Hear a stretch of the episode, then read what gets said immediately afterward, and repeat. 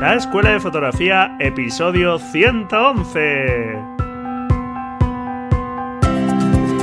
Bienvenido a este podcast para amantes de la fotografía, en el que con grandes expertos y de la mano de Braulio Moreno aprenderás los conceptos que hay detrás de las buenas fotografías, desarrollarás tu creatividad y encontrarás la motivación necesaria para seguir avanzando.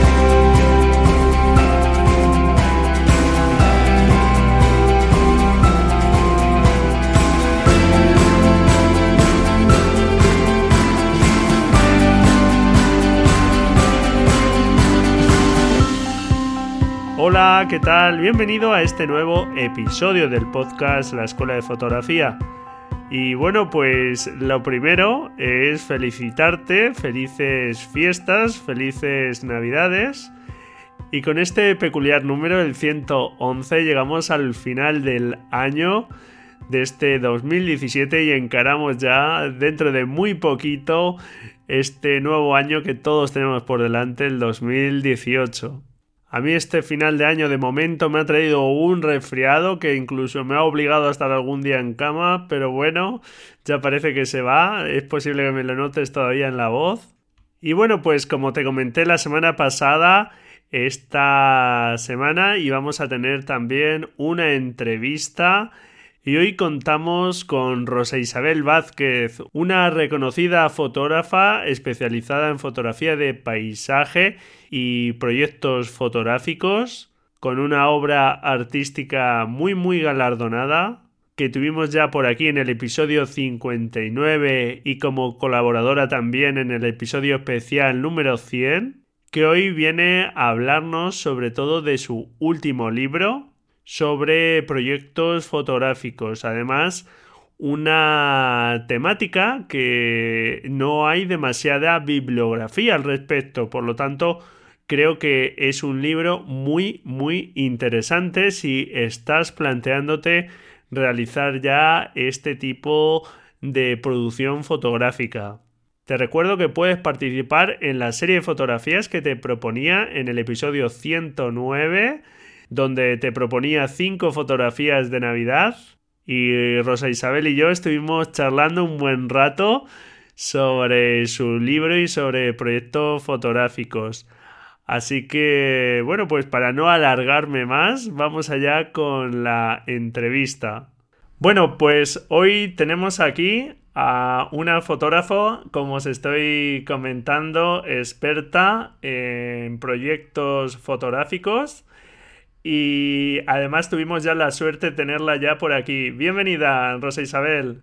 Hola, Braulio, ¿qué tal? Muchas gracias por la invitación. Pues gracias a ti por aceptarla y por dedicarnos un tiempo de tu apretada agenda para contarnos un poco sobre todo, pues eh, sobre tu nuevo libro que como digo, pues eh, tu agenda actualmente pues está bastante apretada porque, bueno, pues estás, aparte ya de tu labor docente, fotográfica y demás, pues estás un poco pues dándolo a conocer y, demás, ¿verdad? Sí, la verdad es que estos días son un poco intensos, pero bueno, encantada de, poder estar aquí pues un ratito, ¿no? Con, vosotros y, bueno, pues eh, compartir este, este momento. Muy bien. Como decía antes, eh, la mayoría de la gente ya te conocerá porque estuviste con nosotros en el episodio 59, que si no me equivoco, que eres la primera fotógrafa que repite aquí en el podcast. Ah, sí, vaya, qué bien, qué honor. Pues eh, para nosotros es un placer, desde luego. Y además fue un episodio, el 59, que tuvo varios comentarios muy positivos de que les había gustado mucho, pues eh, un poco como habías contado, pues desde que empezaste en la fotografía, con, una dedicación completamente distinta y cómo pues fuiste dando el salto a la fotografía y demás. Y, bueno, hubo muchos comentarios y que había sido una historia inspiradora y demás y, y gustó mucho, la verdad. Ay, pues qué bien, me alegro. Y simplemente por si alguien no escuchó aquel episodio, si te parece, hago una pequeña, muy breve presentación tuya. Vale, muy bien. Bueno, pues eh, actualmente pues divides tu actividad profesional entre tu producción artística y la docencia, porque eres coordinadora y profesora del área de autor y proyectos en la Escuela de Fotografía La Máquina en Madrid.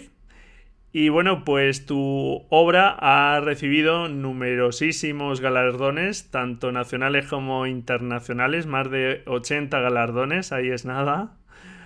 Y bueno, pues eh, gran parte de tu obra la realizas en la pareja artística Rojos H, junto a tu pareja José Antonio Fernández. Como digo, fue un placer tenerte ya en el, episodio 59 y hoy quería que, sobre todo pues nos hablases de tu último libro porque me parece muy interesante para los oyentes.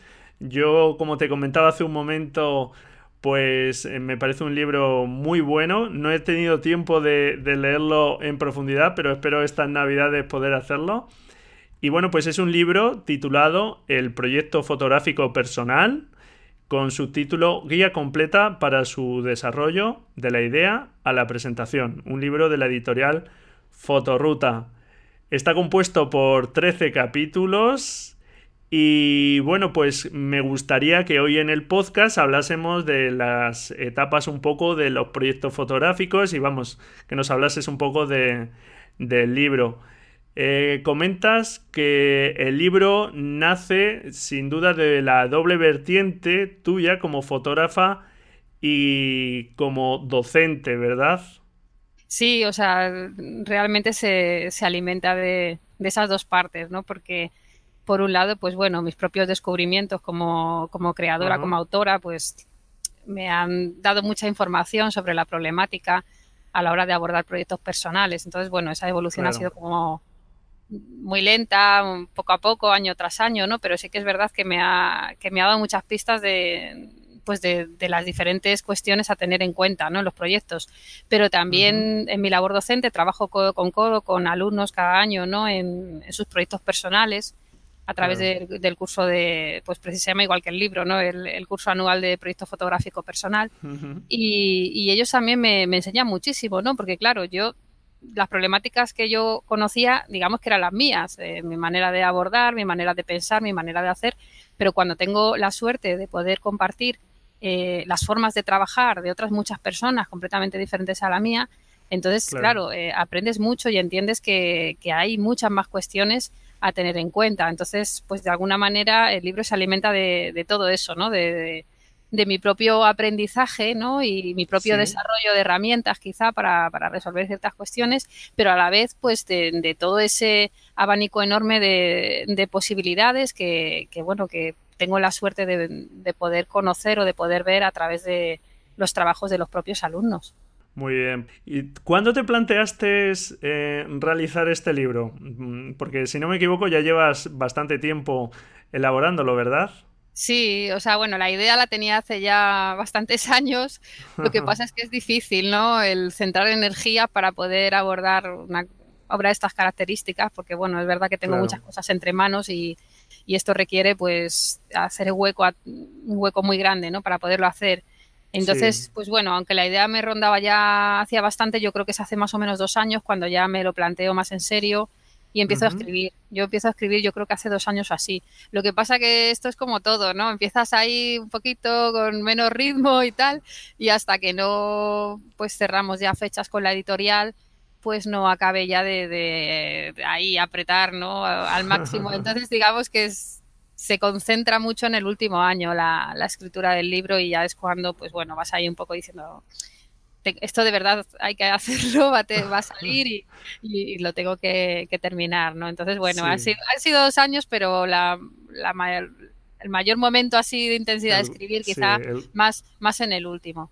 El grueso ha estado en el último. Sí, como bien dices, a veces hay que poner fecha a las cosas porque si no, no terminan nunca, no se les ve el fin. Eso es verdad. Muy bien, en la introducción del libro comentas que al principio pues te planteó ciertas dudas. Eh, realmente crear una guía de este tipo que además eh, he de decir que no hay muchos libros que traten este tema de los proyectos fotográficos y creo que eh, tu libro va a venir muy bien para todas aquellas personas interesadas en este tema Y bueno, pues comentas en la introducción que realmente te surgieron ciertas dudas de si a este proceso creativo, mm, que es mm, realizar un proyecto fotográfico, mm, se le podía enmarcar, digamos, dentro de un proceso realmente, como una guía, que es la que explicas tú, pues, en tu libro, ¿no? Las distintas fases y los consejos que vas dando. Realmente tuviste ese debate, ¿no? Sí, la verdad es que fue bastante intenso porque, eh, claro, me daba cuenta de, que había muchas maneras de realizar un proyecto, ¿no? y de hecho lo vivo, o sea, lo vivo cada año con mis alumnos. Lo que pasa que, claro, a ellos es más fácil ofrecerles una estructura porque yo estoy ahí y entonces, en cierto modo, pues me voy también adaptando a ellos, ¿no? Entonces, si, Eso es.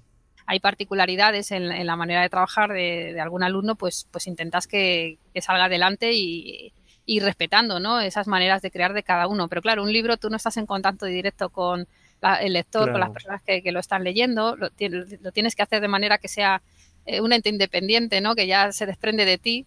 Sí, que sea un poco válido para todas las personas, ¿no? Claro, porque no se va a poder adaptar sobre la marcha.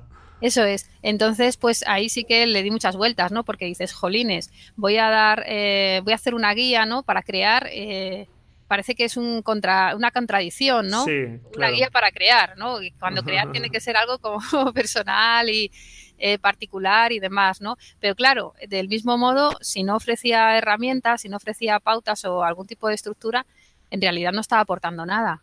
Eh, claro. El libro se quedaba en ambigüedades y tampoco estaba ayudando a nadie ni estaba ofreciendo pues eso herramientas que pudieran ser útiles no entonces al final pues bueno hice una investigación de pues, unos 200 autores eh, para ver cómo trabajaban ellos no para determinar sus maneras de, crear e intentar encontrar eh, lugares comunes zonas comunes donde esos autores estaban compartiendo sus, sus procesos no de, una o sea realizaban sus procesos de manera similar entonces, bueno, pues eh, intenté reagrupar esta, esta clasificación. Fue muy interesante porque había autores que, que conocía bien su manera de trabajar y fueron fáciles, pero otros pues eh, fue una auténtica investigación, ¿no? Porque tenía que intentar eh, llegar a, saber sus procesos a través, pues bueno, de entrevistas, de, textos en libros eh, suyos. Joder, vaya, vaya, currazo, ¿no? Porque 200 autores, ahí es nada. Sí, bueno, pero fue súper bonito, fue muy, muy, interesante, muy enriquecedor, oh, ¿no? Luego hubo algunos que, que, bueno, pues que los conocía o tenía algún tipo de contacto con ellos y directamente les pregunté, hablé con ellos y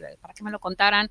Hubo otros que me atreví a escribirles para que me también me hablaran de su proceso, ¿no? Entonces, bueno, hubo gente que sí me lo contó, hubo gente que no me respondió. un poco de todo, ¿no? O, autores que ya han fallecido y entonces tuve que un poco incluso que adivinar, ¿no? Cómo lo habían hecho a través de suponer un poco sí, a través de ciertas pistas, ¿no? Pero bueno, como lo que quería era tener una un poco una imagen general de todo, pues intentando tener el mayor rigor posible, pero siempre pues también abierto a incluso un pelín ¿no? a, la especulación, pero bueno, me sirvió todo esto para eh, crear una serie de modelos o, inventar una serie de modelos que al principio eran, eran más y que, que cada vez pues fui agrupando, ¿no? Porque encontraba que sí que había zonas comunes y, tal, y, al final me quedé con cinco modelos, ¿no? Entonces, esto lo cuento al, al principio del libro, hablo de estos cinco modelos, esas cinco maneras diferentes de crear, para que el lector pues se pueda identificar con alguna de ellas y entonces le sea más fácil aplicar el resto de, programa del libro, ¿no? A través de pues, cada uno, pues yo eh, son un modelo formal, ¿no? Que sigue un poco la idea de pues que se entiende ahora mismo ¿no? por proyecto en fotografía contemporánea, que es partir de una idea y luego pues hacer el desarrollo a partir de ahí, ¿no? Pero también mantengo otra serie de modelos que, que, es cierto que están ahí, que hay mucha gente que, que los sigue, ¿no? O que su proceso sigue sigue ese camino, como por ejemplo el emocional, ¿no? Que se parte más de, pues eso, de, del instinto, de la emoción, ¿no? Más que de una idea, o el experimental, que se llega a resultados a través de, pues eso, de la experimentación, de la prueba y del error, ¿no? O de, o, de apropiación, por ejemplo, ¿no? También que gente que trabaja con, con fotografías de otros, en fin, que, eh, hay diferentes maneras de crear y, me pareció que ofrecer un pequeño abanico de posibilidades también eh, facilitaría al lector la comprensión de lo que iba a venir después y la aplicación, ¿no? También a sus propios trabajos. Eso es. Así que vamos a empezar por lo primero. ¿Qué es, eh, Rosa, un proyecto fotográfico? Bueno, pues un proyecto fotográfico es, eh, o sea, se nutre de un conjunto de fotografías, pero detrás lo que tiene es una intención, eh, una visión, ¿no? una idea o, ganas de contar una historia, eso es un propósito detrás, ¿no? que hace que se convierta, pues, en, en una entidad autónoma dentro de los trabajos de, de cada autor, ¿no? que tiene su propio significado. ¿Y cuándo crees que es el momento de realmente plantearse realizar un proyecto fotográfico? ¿Es uno que es una cosa que uno se puede plantear, voy a hacerlo, o es algo que te nace de dentro?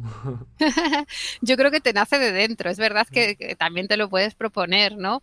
Pero creo que el momento idóneo es cuando realmente sientes que, pues, que tus fotografías ya como imágenes individuales pues que ya no te llenan, ya no, ya no te satisfacen, ¿no? Sientes como que estás estancado porque parece que no avanzas, que haces siempre la misma foto, que te no sé, que necesitas nuevas motivaciones, dar un paso adelante, ¿no? Quizá en, la trayectoria, ¿no? De, esa persona, ¿no?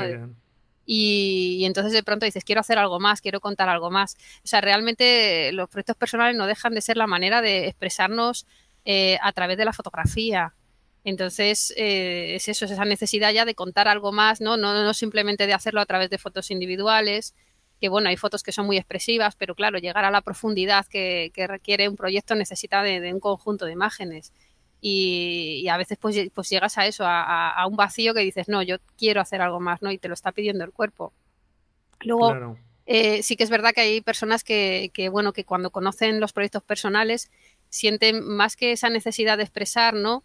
Eh, la curiosidad, ¿no? De decir, pues me encantaría, ¿no? Yo hacer alguno también, probar esto, tal. Entonces también puede ser que, sea de una que se llegue a esa conclusión de una manera más mental, ¿no? Más que más que emocional. Cualquier camino es bueno siempre que esa persona tenga esas ganas, ¿no? Porque el proyecto requiere bueno, no iba a decir sacrificios, ¿no? Pero bueno, no es sacrificio, sino pero requiere un esfuerzo, un esfuerzo. Requiere recursos, requiere implicación, ¿no? Y entonces, pues, pues es verdad que cuando nos proponemos hacerlo deberíamos estar bastante convencidos de que realmente es eso lo que, lo que queremos hacer. Muy bien. Bueno, y al respecto, además, que no lo he comentado, estuviste como invitada en el podcast número 100, donde además nos dabas ya unos buenos consejos para, bueno, pues encontrar temáticas que nos sirviesen un poco para plantearnos nuestro primer proyecto fotográfico. Y en el libro, pues hablas de un previo o un ejercicio anterior al proyecto fotográfico que son las series, ¿verdad? Que podrían servirnos un poco como puente, ¿no?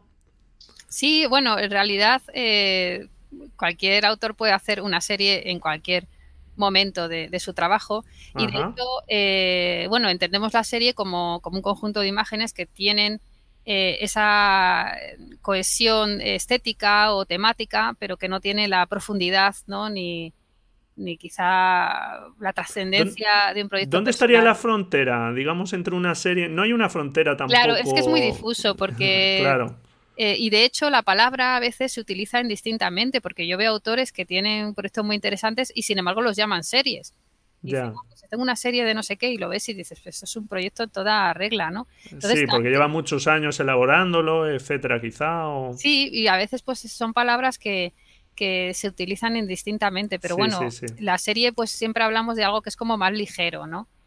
y... Sería como un mini proyecto, podremos considerar, ¿no? Un proyecto rápido. Sí, podría ser eso, un proyecto más sencillo o a lo mejor un proyecto con menos profundidad, ¿no? Porque, por ejemplo, sí que he visto series que, son series y, bueno, pues paisajes, eh, no sé, de costa, larga exposición, no sé qué, blanco y negro, o sea, guardan eh, dramáticas, ¿no? Guardan una, determinada coherencia estética y tú las ves todas juntas y todas juntas están funcionando, ¿vale? Pero sin embargo no hay un discurso detrás. ¿no? Se, les falta eso, ¿no? Les falta ese discurso para haberse convertido en un proyecto. Entonces se queda en serie. Luego hay series que sí que tienen, que tienen un discurso, pero por algún motivo pues, pues no alcanzan esa profundidad pues porque se ha hecho en, muy pocos días, no ha sido un trabajo de, de larga elaboración, en fin, ya digo, se queda como algo un poquito más ligero, más superficial y a eso normalmente nos referimos cuando hablamos de series, pero ya digo, no, no quiero ser para nada tajante en esto porque es que lo veo también que muchas veces se utilizan las ambas palabras indistintamente en trabajos de autores. Hace un momento nos dabas un consejo que me parece muy bueno, que es antes de empezar un proyecto, hemos decidido ya dar ese paso, venga, o, tengo ya esa curiosidad y, me apetece, pero nos dabas el consejo de piénsatelo porque esto requiere un esfuerzo, o sea, no es llegar en un día, hacer cuatro fotos y ya está. Realmente, ¿qué consideraciones previas deberíamos tener en cuenta? Para, digamos, abordar con ciertas garantías un proyecto fotográfico, para poderlo desarrollar completamente? Bueno, garantías. Eh, con ciertas garantías, nada nos garantiza nada. Porque me parecía muy buen consejo el que decías de que fuéramos conscientes de que esto lleva un esfuerzo. No sé si hay algo más que, que, nos puedas aconsejar para decir, bueno, cuando te plantees un proyecto, ten en cuenta antes mm, este tipo de cosas. Bueno, sobre todo que, te apetezca mucho hacerlo. Creo que, la idea que tengas detrás tiene que ser algo que te interese mucho. sí, eso. Nos hablabas de eso en, el episodio 100. Sí, os lo comenté ya en el episodio 100. Y, entonces, pues eso, teniendo un vínculo fuerte con, con, la, con el planteamiento del proyecto, siempre va a ser más fácil porque es que te lo está pidiendo, te lo pide el cuerpo, vamos, continuar, seguir, avanzar, ¿no? Pero bueno, está claro que, hay que pensar pues que requiere implicación, que requiere trabajo, ¿eh? que, no tenemos que tener prisa. Las prisas son terribles en, los proyectos personales. Sobre todo yo solo he visto en proyectos que, estaban muy bien, que estaban en proceso, que estaban muy bien, eh, estaban en desarrollo y en un momento determinado aparece una beca, aparece algo que al autor le interesa presentarse y lo cierra de pronto, ¡pum!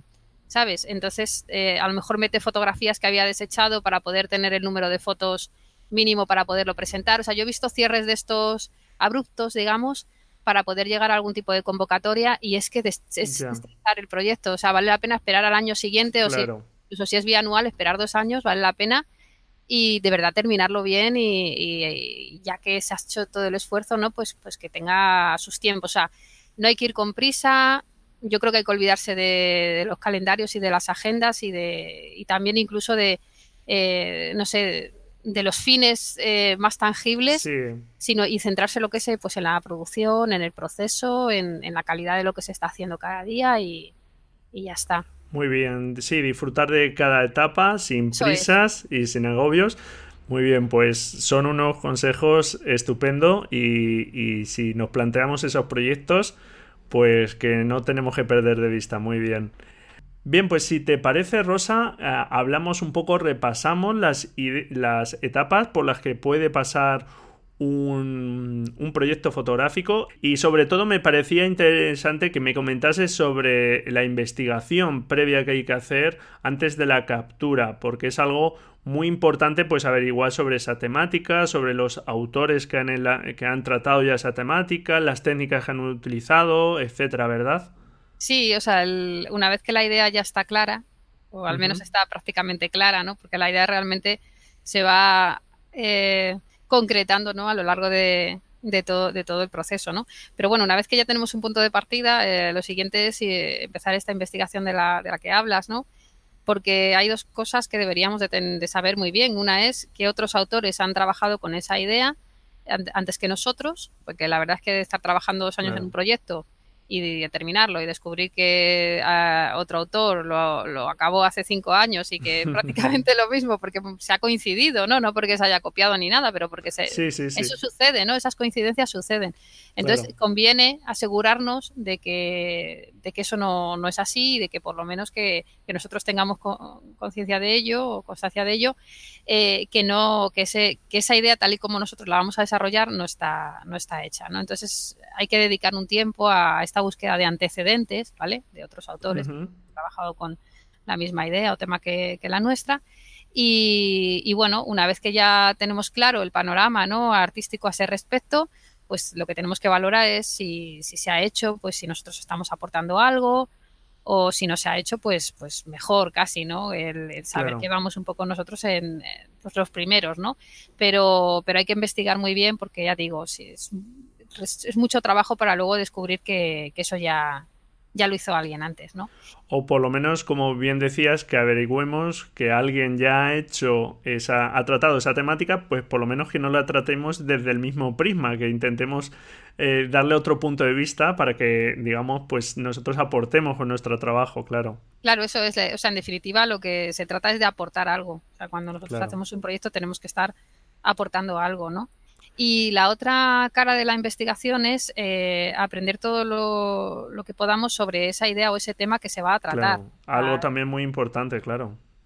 Eso es, porque claro, si no, si no sabemos, o sea, si estamos de oídas, ¿no? Eh, vamos completamente a ciegas, ¿no? Entonces, el tema que hayamos elegido, pues vamos a ver que si hay un contexto histórico en el cual se enmarca, tenemos que conocerlo muy bien. Eh, si hay personas implicadas, debemos conocer también sus historias. Eh, o, si está relacionado con el lugar, o en fin, el tema en sí que... se vaya a tratar. Seguro que esa investigación incluso te hace mm, ver cosas que no habías visto de esa temática o, ser consciente de muchas cosas en las que quizá ni habías caído o te cambian las ideas que tenías previas, etcétera, claro. Y es habitual además eso, o que suceda que de hecho la perspectiva desde la cual se cuentan las historias se fija después de la investigación. Aunque tú partas de un punto de vista, es a través del conocimiento cuando después dices, jolines, pues ahora que tengo ya eh, realmente un panorama de, lo que es todo esto y de diferentes puntos de vista que yo a lo mejor no conocía antes, ahora es cuando ya puedo eh, tomar esa decisión, ¿no? Desde dónde lo voy a contar, porque ya tengo la información, ¿no? Para poder tomar la decisión, ¿no?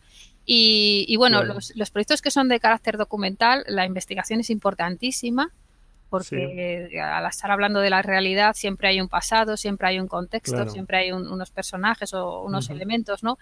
Y, es, muy, muy importante, ¿no? Pero luego hay otro tipo de proyectos que son de carácter más emocional o de carácter más subjetivo, donde la investigación se convierte en algo complicado. Evidentemente, la, parte de antecedentes siempre vamos a tener que, investigarla, ¿no? Pero me refiero que, el tema en sí, pues bueno, lo investigamos, pero como que nos ofrece eh, resultados eh, como menos exactos, ¿no? Porque, porque la temática también es más intangible muchas veces, ¿no?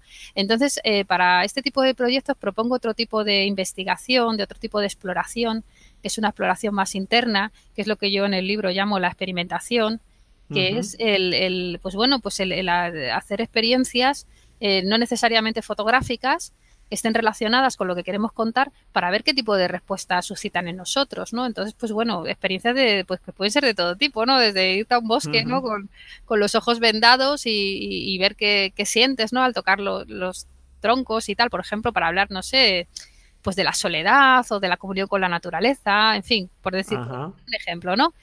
Y, sí, sí, sí, Y no es una experiencia con cámaras, es una experiencia, pues, pues en este caso, pues más sensorial, ¿no? Sentarte, no sé, en una calle vas a hablar sobre la soledad, pero quieres hacerlo desde otro punto de vista, te sientas en un banco en la calle y simplemente estás ahí, ¿no? Viendo pasar tanta gente, ¿no? Que, y Nadie, está fijándose en ti, ¿no? Pues qué tipo de, sensaciones despierta eso. En fin, eh, aporto esta experimentación como una herramienta también para encontrar respuestas para proyectos, sobre todo que no las pueden encontrar a través de la investigación. Entonces, ambas son exploraciones, lo que pasa que una la investigación sería una exploración externa y, sin embargo, la experimentación es una exploración mucho más interna.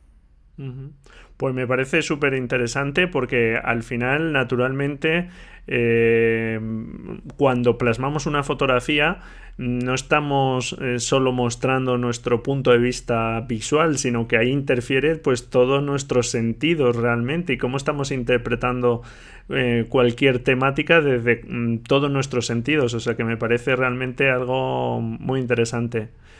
Muy bien. Y realmente eh, creo que hay un riesgo del que hay que hablar, o por lo menos a mí me ha pasado en alguna ocasión en esto de la investigación que es la parálisis por análisis, o sea, que realmente te ligue, ¿verdad, Rosa? Sí, sí, verdad. Te, líes a investigar, a investigar, a investigar, una cosa te lleva a otra, a otra, a otra, y como tú decías antes, como no te pongas quizá una fecha de fin, de decir, venga, voy a averiguar, pero hasta aquí, y, ya empiezo, no terminarías nunca, ¿verdad? Es verdad, tiene mucho peligro, y yo también lo he vivido. Entonces está bien, bueno, eh, calendarizar un poco las, las fases del proyecto. debería hacerse una planificación. O sea, yo eh, hablo de esta planificación y bueno, un poco ya cómo definir el proyecto y todo después de la experimentación en el libro, ¿no? En el capítulo siguiente. Pero en realidad, eh, esta planificación previa, esta calendarización general del proyecto, deberíamos hacerla pues en el momento que ideamos que, que queremos hacer un proyecto, ¿no? Y aunque luego, bueno, sea flexible, porque yo creo que jamás en la vida nadie cumple ninguno de estos calendarios, ¿no? Pero por lo menos eh, nos sirve para visualizar que a lo mejor llevamos más tiempo del que deberíamos en alguna de las etapas y ya digo, la investigación de hecho es que yo creo que es la más peligrosa de todas, por eso, porque, porque empiezas a, es un tema que te interesa, empiezas a aprender cosas, tiras de un hilo, esto te lleva a otro, es como ramificaciones, ¿no? Y al final ya terminas viendo eh, informaciones que ya no tienen que ver con la idea original, pero que siguen siendo fascinantes y cuando te das cuenta llevas un año ahí enganchado en la investigación y, ahí no nos olvidemos que esto al final pues es un proyecto fotográfico, ¿no? Entonces tiene que encontrar también el camino hacia la fotografía en algún momento. Entonces está bien calendarizar para ir controlando un poco que no nos vamos ahí demasiado, ¿no? En, en cada una de las etapas. Pero bueno, eh, y luego, pues nada, una vez que ya tenemos clara esta investigación, esta experimentación, no sé qué, todo esto nos sirve mucho, para, como decía antes, para centrar el, punto de vista, la perspectiva desde la cual se va a atacar el, proyecto y ya podemos pasar a eh, formalizar una documentación que esté definiendo pues un poco qué es lo que vamos a hacer, ¿no? Porque toda la primera parte eh, lo que hacemos es movernos en el mundo de las ideas realmente. O sea, estamos pensando de qué vamos a hablar y tal cual, pero en ningún momento nos hemos planteado, bueno, hay gente que lo hace, ¿no? Pero, pero, pero no es, no es una exigencia plantearse cómo van a ser las fotos o qué tipo de fotografía va a ser. A lo mejor no tenemos ni idea, estamos ahí avanzando con las ideas y tal, y, llega un punto que dices, bueno, vale, pero ¿y esto cómo lo voy yo? ¿Cómo lo plasmo realmente? A plasmar, eso es. ¿Cómo lo voy a plasmar, no?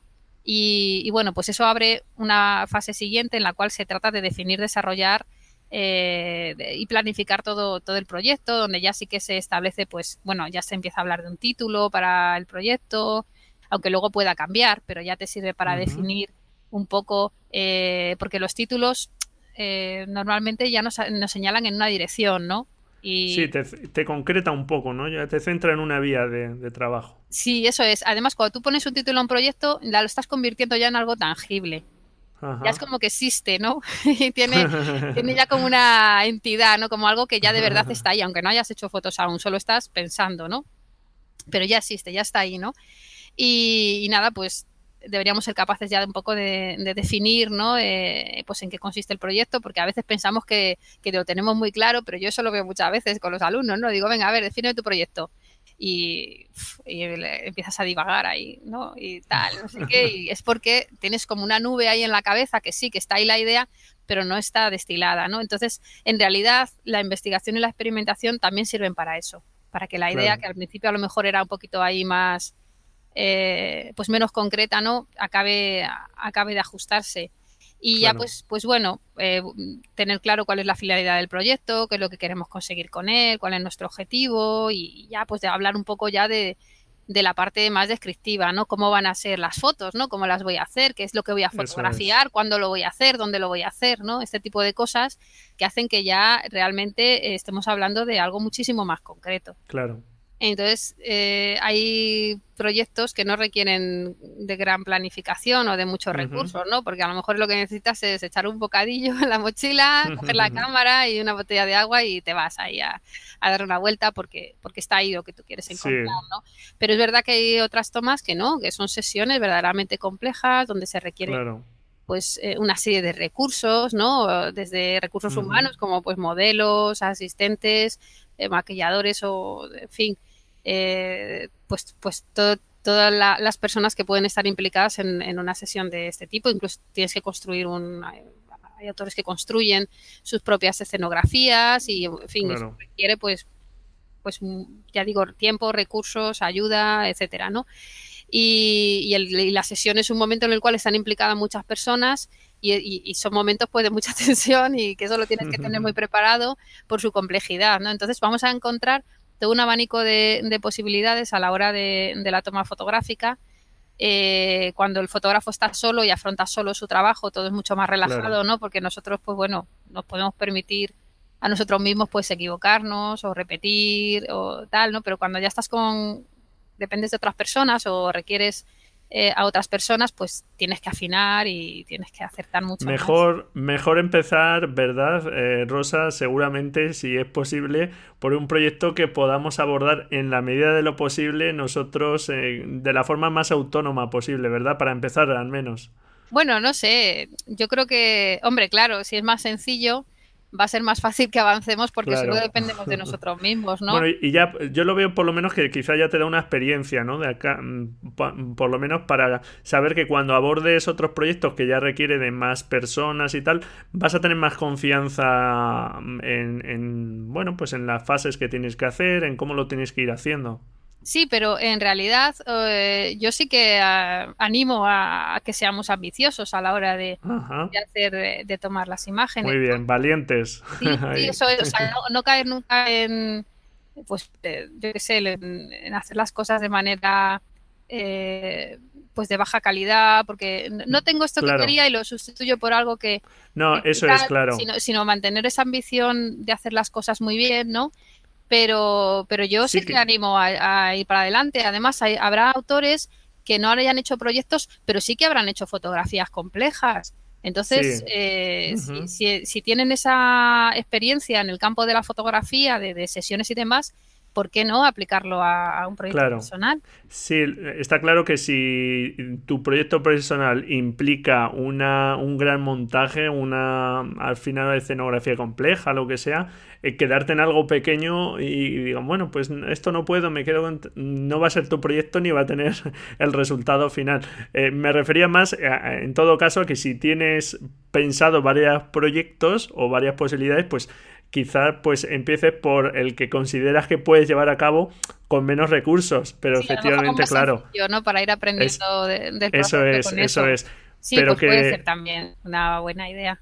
Claro. claro. pero sin duda si tu idea es pues eh, utilizar, por ejemplo, pues necesitas modelos, decir, bueno, pues como no tengo modelos ni me preocupo en, buscarlos porque quizá me va a ser difícil, eh, o sea, no nos pongamos esos límites porque si los necesitas, pues oye, mm, búscalos y, aquí ya, por ejemplo, hemos dado ideas de los grupos TFCD, etcétera, o sea, que hay gente que, modelos que quieren participar en proyectos, aunque no les pueda, no tengas recursos para pagar, etcétera, y vamos que se pueden sacar mm, adelante muchos proyectos. Y lo mismo pues con maquilladores, peluquería, etcétera.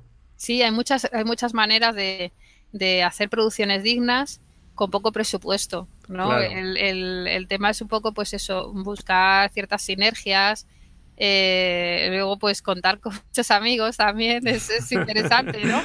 Pero ah, bueno, doy algunos Por lo menos mientras te duren los amigos, ¿no?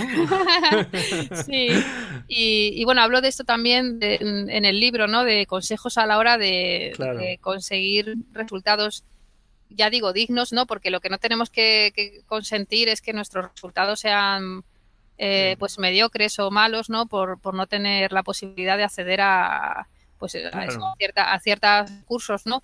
Es mejor casi no hacerlo y esperar a poder tenerlos a, tirar para adelante, ¿no? Entiendo lo que me dices, o sea, respecto a la simplicidad. Es cierto que cuando tienes un, proyecto que solo depende de ti y es más sencillo, eh, lo vas a avanzar mejor.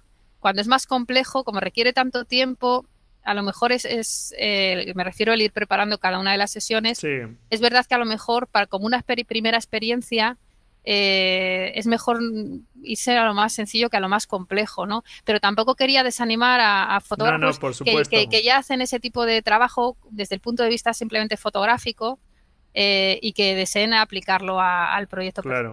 Pero, a, mí, a, mí, también me pasa, cuando es algo que, que solo estoy yo, que solo lo tengo que hacer yo, también adelanto más, por decirlo de alguna manera. Encuentras más el hueco para hacerlo y es como más, más sencillo, ¿no? De sacar adelante. Muy bien, hemos eh, ya tenemos nuestra idea, hemos investigado, ya sabemos cómo hacerla y nos hemos atrevido a, a realizar esas fotografías engañando incluso a nuestros amigos. y, liándoles en nuestro proyecto. Y bueno, pues vendría una etapa de eh, editar ese trabajo, ¿verdad? De seleccionar las fotografías que finalmente van a formar parte de nuestro proyecto. Sí, además es una fase importantísima y de hecho es una fase tan artística como, como la toma fotográfica o como cualquiera de las demás, porque en realidad es ahí donde le estás eh, dándole el significado a las imágenes. Entonces se, trata de encontrar el mejor eh, conjunto de fotografías para contar aquello que nosotros queremos. No van a ser ni las mejores, ni las más eh, espectaculares, ni las más, sino van a ser aquellas que juntas están expresando mejor nuestra idea. Y ese trabajo no, no es tan inmediato, ¿no? Eh, requiere, requiere bastante reflexión requiere bastante reflexión. Entonces, y tiempo también, dejar tiempo que madure en las fotografías, ¿no? Que, lo vayas elaborando. Que pose un poco, ¿no? Normalmente vamos haciendo ediciones parciales cada vez que se hace una sesión, lo aconsejable ya es que esa sesión o esa salida, ¿no? Eh, ya se seleccionen pues a lo mejor dos o tres que creemos que pueden ser de ahí pues seguramente vamos a coger una solo, ¿no? Pero pero bueno, que haya un poquito de, margen, entonces pues coger dos o tres de ahí, pero no las 100 a lo mejor que hemos tirado. Bueno, también depende de, eh, del fotógrafo si tiene tendencia a disparar mucho, a darle mucho al botón o, poco. Yo recomiendo que, pensemos más y que disparemos menos, desde luego. Eh, sí, es estupenda la recomendación que, que haces, sí, porque además luego nos va a ahorrar mucho trabajo de edición. Sí, sí, de verdad que sí. ¿no? Entonces, si cada edición parcial nosotros hacemos esa selección y vamos, yo siempre hablo de, un saco ¿no? de, imágenes, de un saco de, fotografías, en el cual pues vamos metiendo todas las que más o menos van formando, creemos que pueden formar parte del proyecto. Y entonces cuando llevamos ya a lo mejor un año trabajando en el proyecto, pues tienes un número razonable de imágenes ahí, porque si te esperas a hacer la edición al final, cuando ya eh, hayas hecho todas las sesiones y no has ido seleccionando en cada una de las sesiones, pues eso es una locura, porque te puedes encontrar ahí, pues yo qué sé, miles de fotos, ¿no? Sí, es algo que te tira un poco para atrás, como decíamos antes con la investigación, de que llega un momento que tienes que tirar para adelante y no bloquearte por muchos datos que tengas y esto igual te puedes bloquear un poco decir, madre mía, ahora los cientos o miles de fotos que tengo aquí, ¿verdad? Sí, y, además que se pierde un poco el norte también con esas cosas, ¿no? Entonces, de la otra manera tú ya lo llevas controlado, ya, ya sabes hacia dónde vas, cada sesión pues ya la dejas como muy eh, limpia y muy, muy preparada, ¿no? Y luego cuando te enfrentas ya a la sesión final, que no hay una sesión final definitiva, porque luego en función del medio donde se vayan a mostrar las imágenes, va a haber que hacer una nueva edición final, pero bueno, la primera edición final, que se supone que es la edición ideal, donde tú eh, no tienes ningún tipo de condicionante, ni de página, ni de espacio, ni de nada, y eliges las que las imágenes que, es el que tú entiendes que es el cuerpo ¿no? del proyecto, pues ahí trabajas con el resultado de todas las eh, ediciones parciales. Y ya a partir de ahí, pues claro, tienes que enfrentarte a eso y bueno, pues eh, por ejemplo en el, en el libro yo lo que hago es dar una serie de recomendaciones, eh, hago un protocolo de actuación que bueno, la verdad es que lo he desarrollado a, partir de, de, tu experiencia. Sí, de, los años de experiencia editando, mm, más que mis trabajos, ¿no? Porque al final uno lo suyo lo hace, hay mucha parte que está en la cabeza y que no, no lo haces de manera más racional, pero sí editando trabajos de los demás. Al final estás desarrollando una manera de hacerlo y, bueno, pues un poco pues la comparto para, para que pueda ser útil de, ir los pasos, ¿no? Pues bueno, primero pues voy a descartar todas las que veo que no van a funcionar o que están mal hechas o que no me gustan o que entonces pues de manera que se pueda avanzar y que sea un poco más sencillo. Porque claro, por un lado está eh, conseguir ese grupo de imágenes que son las que mejor cuentan lo que quiero, pero por otro está el orden que le vamos a dar a esas fotos, en el orden en que se van a visualizar. Entonces, si es una historia con un principio, un desarrollo y un desenlace, es más sencillo, porque lo que hago es, pues eso, una eh, ordenación lineal en el tiempo cronológica y es fácil. Pero cuando nos ya tenéis por lo menos hay una pauta cronológica que te puede guiar. Claro. Eso es. Pero cuando nos enfrentamos a proyectos que son más subjetivos, ¿cómo hacemos para ordenar eso, no? Entonces también eh, aporto pues ideas o, referencias o maneras de, poderlo hacer para que eh, haya pues una pues una no sé una teoría básica o una estructura básica, ¿no? Eh, a la cual acudir ¿no? a la hora de, intentar entender cómo se pueden ordenar esos, proyectos. Aunque luego es verdad que cuando van a una sala a exponerse o, eh, o cambia de lugar o lo que sea, tienes que volver a hacerlo otra vez porque tienes que tener en cuenta pues otro tipo de condicionantes. Pero bueno, por lo menos el, ser capaces de generar esa edición final ideal, ¿no? que es la que realmente está representando al 100% eh, nuestra idea a través de las imágenes. Muy bien, pues eh, naturalmente son cosas que al principio uno puede no plantearse, pero que son muy, muy importantes. Y al respecto, eh, Rosa, ¿Qué número de fotos debe recoger un proyecto fotográfico? Porque he escuchado, pues a partir de 8 fotos, eh, un proyecto debe reunir pues al menos 8 fotos. Otros hablan de 15, otros de 20. Eh, algunos te fijan un máximo, otros no. ¿Realmente hay un número adecuado u óptimo? ¿Qué recomendación darías ahí? Eso es un eh, es terreno movedizo, vamos, porque no, no hay una teoría que diga cuántos tiene que haber. Depende de, de, lo, de cómo, de qué necesites tú, cuántas imágenes necesitas tú para contar eso, ¿no? Lo que pasa es que, bueno, te fijas un poco, eh, también depende de a dónde va a ir, ¿no? Si lo quieres presentar a, un concurso, a una beca, a un, eh, alguna convocatoria, eh, piden normalmente entre 15 y 20, por ejemplo, 15 y 20 imágenes. Entonces, eso marca un poco el, si tu afán es presentarte a una convocatoria de este tipo, pues vas a tener que estar entre 15 y 20 para poderlo hacer. Si tienes más, siempre puedes enviar menos. El problema, el problema es cuando tienes menos, ¿no? Y, ahí es donde digo yo que las prisas son muy malas, ¿no? Porque eh, es cuando entran fotos de estas de un poco de relleno para poder presentarse y al final la calidad de a lo mejor de un proyecto magnífico puede caer, ¿no? Te piden 15, tienes ahí 11 fotos y dices, hay que sacar hay cuatro que sacar fotos. cuatro como sea, ¿no? Entonces, bueno, pues quizás que no hay que claro. Eh, no hay que plantearse entrar ahí, ¿no? En ese en esa convocatoria. Claro, pues al próximo año, ¿verdad? Mejor dejarlo y al próximo año. Sí, o a lo mejor es que tu proyecto no tiene que tener más fotos, es que es. Claro. O sea, no hay que alargar las cosas. Eh, sin embargo, por ejemplo, si, si lo que queremos es hacer un libro, pues siempre se dice que en torno a unas 40 fotos, ¿no? Para, para poder hacer un libro, pero claro, y es que que es que no, no, no, no necesitas 40 fotos para contarlo, ¿no? Y, claro. pero hay siempre otras opciones, como por ejemplo el Facing, ¿no? Que es pues más breve, es más fresco, más, más inmediato, o a lo mejor eh, otro tipo de, libro que es, que es más un librillo, ¿no? donde pues también puedes eh, mostrar una serie de imágenes y a lo mejor estás, estás con 20 o estás con 15 que, digamos que no hay una regla para eso y de hecho eh, a nosotros nos ha pasado de tener proyectos que, tenían bastantes imágenes y que luego en la edición final, pues claro, estamos José y yo ahí que no tenemos apego por las fotos y, estamos los dos ahí, va, esta no, eh, esta tampoco venga, esta no. y yo me acuerdo de, uno que se llama One in the Middle, que teníamos muchas imágenes de ese, y venga, y los dos, y esta no, y esta no, y no sé qué, y tal. Y empezamos ahí a la tijera, y al final nos quedamos con cuatro fotos, o sea, pero así, eran cuatro fotos nada más, y, es que lo contábamos con esas cuatro fotos. Y al final, bueno, estuvimos ahí debatiendo y demás, y dijimos, bueno, pues cuatro fotos, ¿no? Entonces, bueno, se le puede considerar una serie, evidentemente es difícil considerar un proyecto o un trabajo con cuatro fotos, pero, pero lo fue, ¿no? O sea, llegó un momento que, tenía muchísimas, ¿no? Pero, pero tiene que ser así. O sea, te quiero decir que al final los que tenemos que determinar cuántas fotos tienen nuestros trabajos somos nosotros. Eso es. Es decir, yo siento que, con esto ya lo he contado y, no estar pensando en, no, es que como lo quiero presentar, pues voy a intentar que haya tanta, no sé qué. O sea, todo eso son condicionantes de fuera que lo único que hacen es contaminar nuestra actitud creadora. Entonces, pues, pues, yo creo que hay que ser un poco fiel a nosotros mismos, confiar también en, nuestro criterio, en nuestras sensaciones y decir, bueno, pues si tienen que ser cuatro, pues, pues, pues serán cuatro y ya está, ¿no?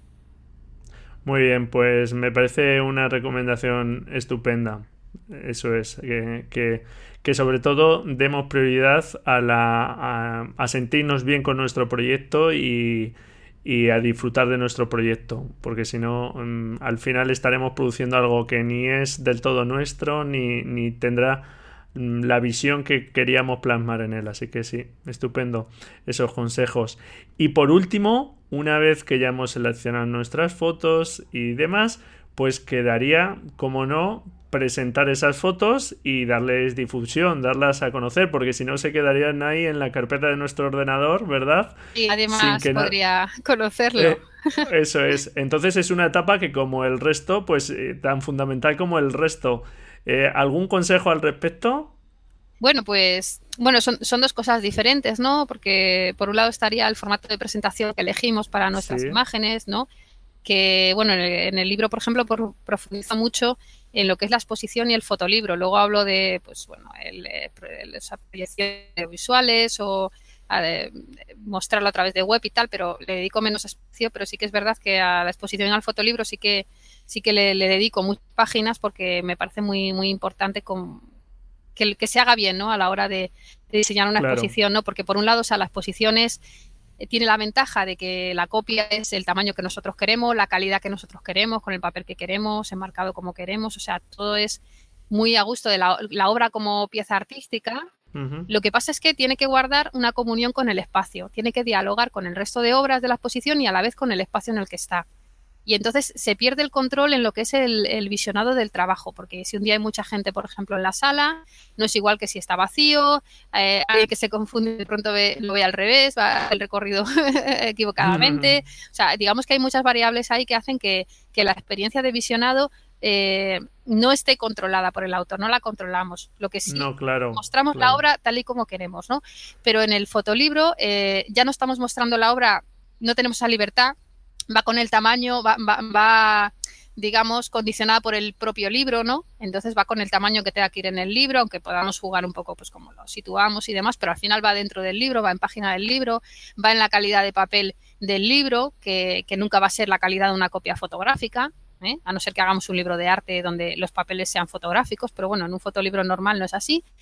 Y, entonces la, obra ya no se ve de la misma manera, no se ve como pieza artística, no como en la exposición, pero ahí sí que tenemos el control a la hora de, visualizar el trabajo, porque nosotros hemos ordenado a través de las páginas y de una manera muy concreta y con un diseño muy concreto, eh, eh, y, lo que hacemos es absolutamente controlar el proceso en el cual el lector se acerca a nuestro, a nuestro proyecto. Entonces ahí sí que es mucho, está mucho más controlado. Es una experiencia mucho más íntima que va del lector a nosotros directamente, a nuestro proyecto. Y, entonces, claro, cada, formato tiene sus ventajas y, bueno, y sus condicionantes. Entonces ya es elegir eh, cuál es la que, en que encaja mejor con nosotros o con nuestro trabajo. Incluso, por supuesto, muchos autores que, que no se privan de, demostrarlo de las dos maneras, ¿no? Entonces, bueno, sobre todo es arrojar luz sobre, sobre las posibilidades que, se nos abren, ¿no? En, en, estos dos tipos de soportes y, bueno, pues para que el lector ya decida cómo lo quiere mostrar. Y luego, una vez que ya está todo hecho, está terminado el proyecto y tal, no tenemos por qué haberlo expuesto ni haber hecho un fotolibro, simplemente lo tenemos acabado pues era esta otra parte que decías tú de no dejarlo en el cajón y que los demás también lo puedan conocer, ¿no? Eso es. Y, bueno, pues eh, yo a esto, fíjate, le doy menos importancia porque yo, no sé, debo ser un espíritu un poco puro, ¿no? Porque a mí lo que me importa es crear, o sea, lo que, me, lo que de verdad me motiva, me importa y me mueve es crear, ¿no? Sí. Eh, la parte de la difusión sé que es algo necesario y también la trabajo, pero como que me da más pereza, ¿sabes? No, mm, bueno, ya digamos que va a depender de los fines, ¿no? Que cada uno tenga. Si realmente, pues eso, buscas, como comentas en el libro, pues va a destinar, quieres un cierto reconocimiento, porque buscas becas o premios. O, o bueno, o si, si no tienes ninguna pretensión profesional o demás, pues por supuesto cambia según los objetivos que tengas, claro. Sí, pero bueno, que yo creo que, cualquiera que, haga un proyecto debería de, trabajar un poco en difundirlo porque al final o sea, es una acto de comunicación es, un acto de comunicación y no se cierra hasta que realmente alguien no lo recibe o sea, y, lo, y lo, puede ver y lo puede entender, ¿no? Pero que es verdad que, yo me centro más en, en, la, en las etapas creativas. Me refiero, o sea, en mi manera de proceder, ¿no? Que es verdad que, también nos presentamos a, pues a premios, a, concursos y demás, porque es una manera pues de adquirir currículum y de tener visibilidad muy importante. Pero que, que no lo no es algo que hagamos con tanto gusto como, como lo que se hace a la hora de, crear el propio proyecto, que eso es una enorme satisfacción, ¿no? El ir viviendo cada etapa y es como muy ilusionante, muy motivante y tal. Y esta otra es como, bueno, pues es algo como necesario que hay que hacer, ¿no? Y que está muy bien conocerlo y que tenemos que controlarlo y demás, pero, pero es, o sea, para mí no es una etapa más del proyecto, es lo que te quiero decir, sino que es algo que viene eh, de manera un poco inevitable, pero viene después, cuando uno ya, ya, ha terminado, ¿sabes? Sí, que no disfruta de la misma forma, además, ya consideras un poco ajena, pero que es igualmente necesaria a veces, o sea, si realmente, pues claro, quieres que ese trabajo al final, pues no, se quede en ese cajón que estamos hablando. Claro, sí, porque además es una pena, ¿no? Y además seguro que hay autores que son más tímidos y que no se han atrevido a intentar difundirlo y nos habremos perdido trabajos maravillosos que estén por ahí en cajones de todo el mundo, ¿no? Puede ser, puede ser. Pero bueno, sí, también animar a esto, ¿no? Una vez que ya lo tienes, pues venga, a ver, ¿qué puedo hacer? Bueno, pues presentarse a diferentes convocatorias, la difusión a través de Internet, ¿no? Eh, sí, que esa digamos que por lo menos es muy accesible, muy económica, etcétera. Eh, bueno, eh, depende también. Con el resto. sí, pero comparada con el resto, digamos que es un poco más accesible. Sí, claro, si quieres tener tu propia web, eh, pero mm, bueno, que digamos ya es de acceso un poco más universal, no te exige grandes costes. No, no, no, no, claro que no. Si al final el, yo creo que el mayor coste es un poco el tiempo, ¿no? Que, hay que dedicarle a, pues bueno, a intentar estar un poco ahí, a participar en cosas. Eh, pero bueno, luego si al final pues el trabajo se ve, claro que la satisfacción es, es increíble, ¿no? Es enorme, ¿no? Claro. Eh, entonces, bueno, digamos que es como, como un paso necesario, ¿no?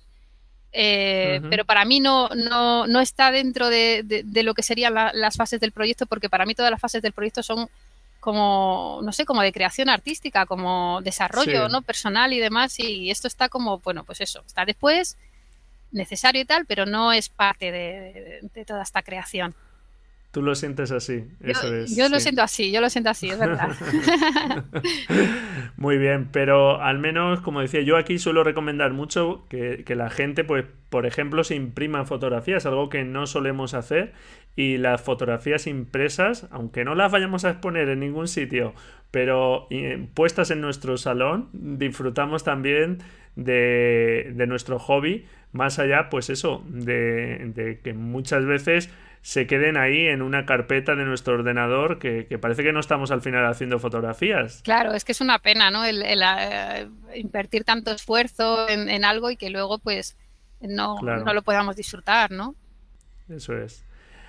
Bueno, pues eh, algo que me parece también muy interesante es que propones ejercicios para avanzar en nuestra propia propuesta de, de proyecto. Y es algo que, me parece muy interesante porque realmente, como decíamos al principio, aunque no tengas el contacto con el lector, y guiándonos un poco con estos ejercicios, vamos a ser capaces de plantearnos y llevar a cabo nuestro proyecto, ¿verdad? Sí, esa es un poco la intención, ¿no? Que, eh, o sea, si uno parte de cero, te lees el libro y luego al final dices, venga, voy a hacer un proyecto. Es como, uff, ¿no? Que, madre mía, ¿no? que, es una montaña que subir, ¿no? puede parecerlo, ¿no? Sin embargo, si vas poquito a poco, venga, a ver, tal, no sé qué, venga, voy a hacer un ejercicio, voy avanzando tal, cuando te das cuenta, es que tienes la mitad del proyecto ya hecho.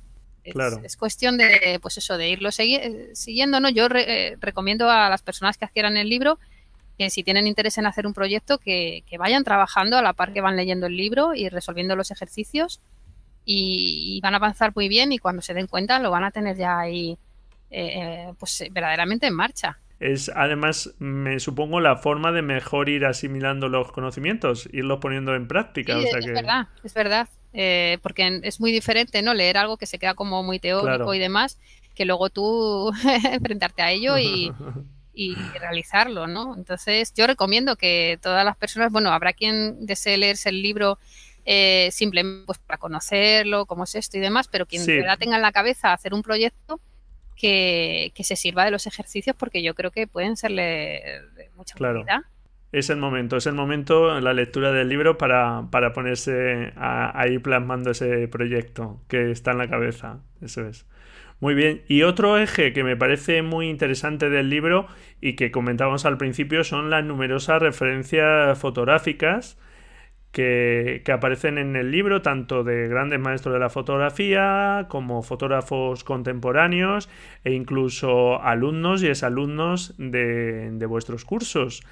Y bueno, qué importantes, ¿verdad?, son las referencias. Sí, o sea, el, la verdad es que es, yo creo que es fundamental tener eh, una cultura visual rica porque eso te permite pues tener unas referencias enormes, ¿no? Tener una visión panorámica, ¿no? De todo lo que se está haciendo, de todo lo que se ha hecho, que al final, pues, eh, no sé, te da muchísima más libertad, ¿no? El, este conocimiento. Eso es. Eh, los ejemplos del libro tienen dos, tienen dos intenciones, ¿no? Por un lado, el, como has dicho tú, ¿no? El, por un lado, es enriquecer la cultura visual, también ejemplificar las diferentes eh, cuestiones que se van, eh, de las que, se va hablando, ¿no? Son ejemplos de lo que se explica, ¿no? Porque siempre se entiende todo mucho mejor con un ejemplo. A lo mejor lees la, pues la teoría que se está aportando y más o menos lo entiendes, pero si de pronto ves un ejemplo donde te lo están eh, mostrando muy claramente, pues es como que todo toma forma, ¿no? Y, bueno, esa era mi intención ahí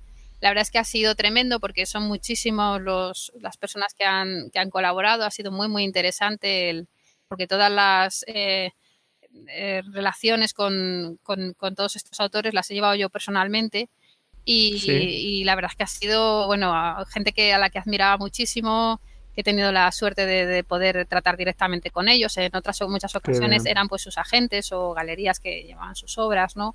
A nivel internacional pero, pero a otros sí he tenido la suerte de poderles conocer y bueno, yo ha sido para mí una experiencia tremenda y muy, muy positiva, ¿no? El, me he sentido muy, muy afortunada, ¿no? De, poder conocer y hablar y preguntar además cosas que tenía curiosidad a, a tantos autores, ¿no? Y por supuesto un placer poder contar con, pues con colaboradores eh, habituales o eh, artistas amigos y por supuesto alumnos y antiguos alumnos que, que, bueno pues rescatar sus proyectos o mencionar sus proyectos porque tenían características muy interesantes para, para aportar al libro y, al final esto que yo, pues bueno, le daba importancia, pero quizá pues, pues estaba más centrada en los textos y tal, al final eh, todo este tema de los autores para mí ha sido increíble y, me ha parecido que, bueno, que ha cerrado muchas cosas, ¿no? Que, me ha servido para cerrar un montón de cosas.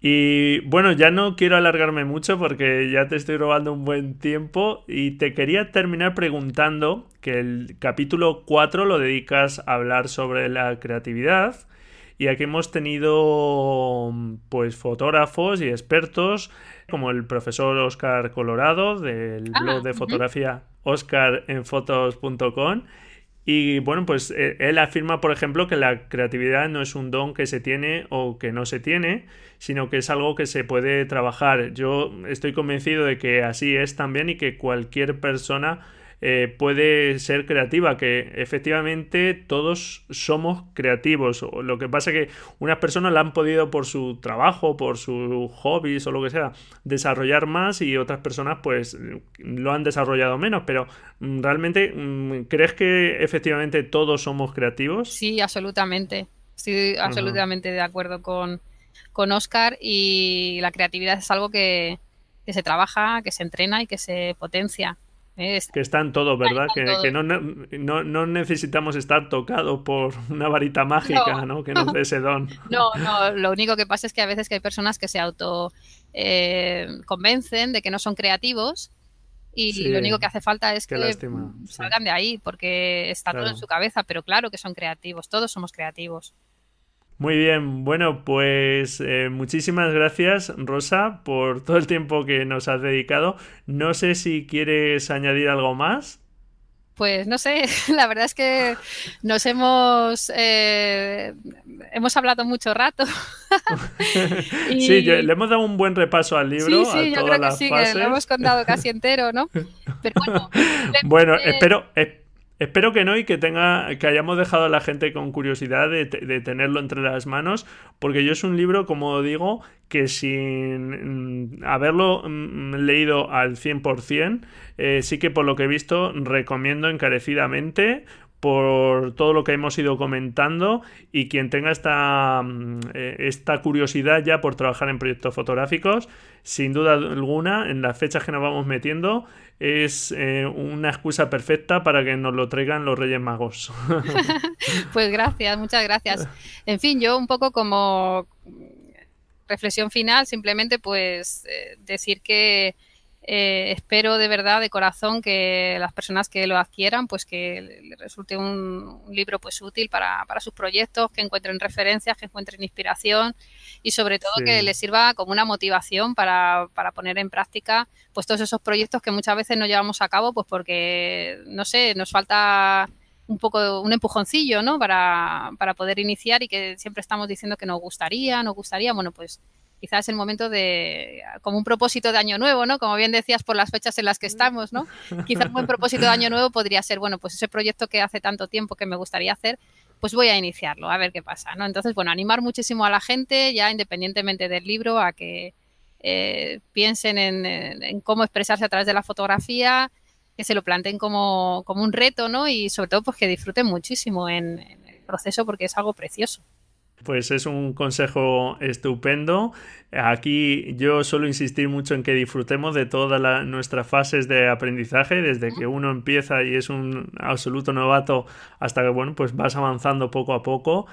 Y los proyectos fotográficos, como bien dice, pues puede ser otro saltito más en nuestro aprendizaje y en nuestra evolución como fotógrafos y es una recomendación estupenda y en ese aprendizaje y en esa evolución tu libro nos va a ser de mucha ayuda.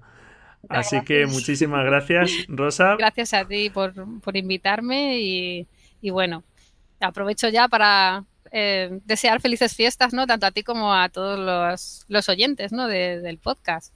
Muy bien, pues muchísimas gracias. Y solamente para terminar, voy a indicar que quien quiera ver tus fotografías y pueda acercarse por Ourense, en Galicia, pues desde este 12 de diciembre y hasta el 14 de enero, eh, en torno al Festival Otoño Fotográfico de Galicia, pues se va a poder ver en el Centro Cultural Marcos Barcárcel una parte de tus obras, ¿verdad? Sí, o sea, bueno, es, un, es la exposición del trabajo DAI, creo que son 11, piezas las que se van a exponer dentro de, en el, programa oficial de, este festival y, bueno, nosotros aún no hemos podido ir porque nos coincidía con clases la inauguración, pero bueno, esperamos para primeros de enero visitarla y, y en fin, eh, es un momento para nosotros muy bonito, ¿no? El exponer este trabajo individual, que yo creo que es la primera vez que este en concreto lo hemos hecho y, si a alguien le apetece pasar y tal, pues espero que le guste. Pues seguro. Así que y además animar a que os sigan en las redes y cuando lo comentéis, pues mira, un momento estupendo si os acercáis por allí, lo comentáis para conoceros allí, quien se pueda acercar, que eh, puedo asegurar que son una pareja encantadora, tanto tú como José Antonio, y ha sido siempre un placer tratar con vosotros. Estupendo fotógrafos y mejores personas. Pues igual que tú, Braulio. Muchas gracias. Bueno, pues un abrazo fuerte. Un abrazo muy grande. Feliz año nuevo. Hasta luego. Realmente, hasta luego.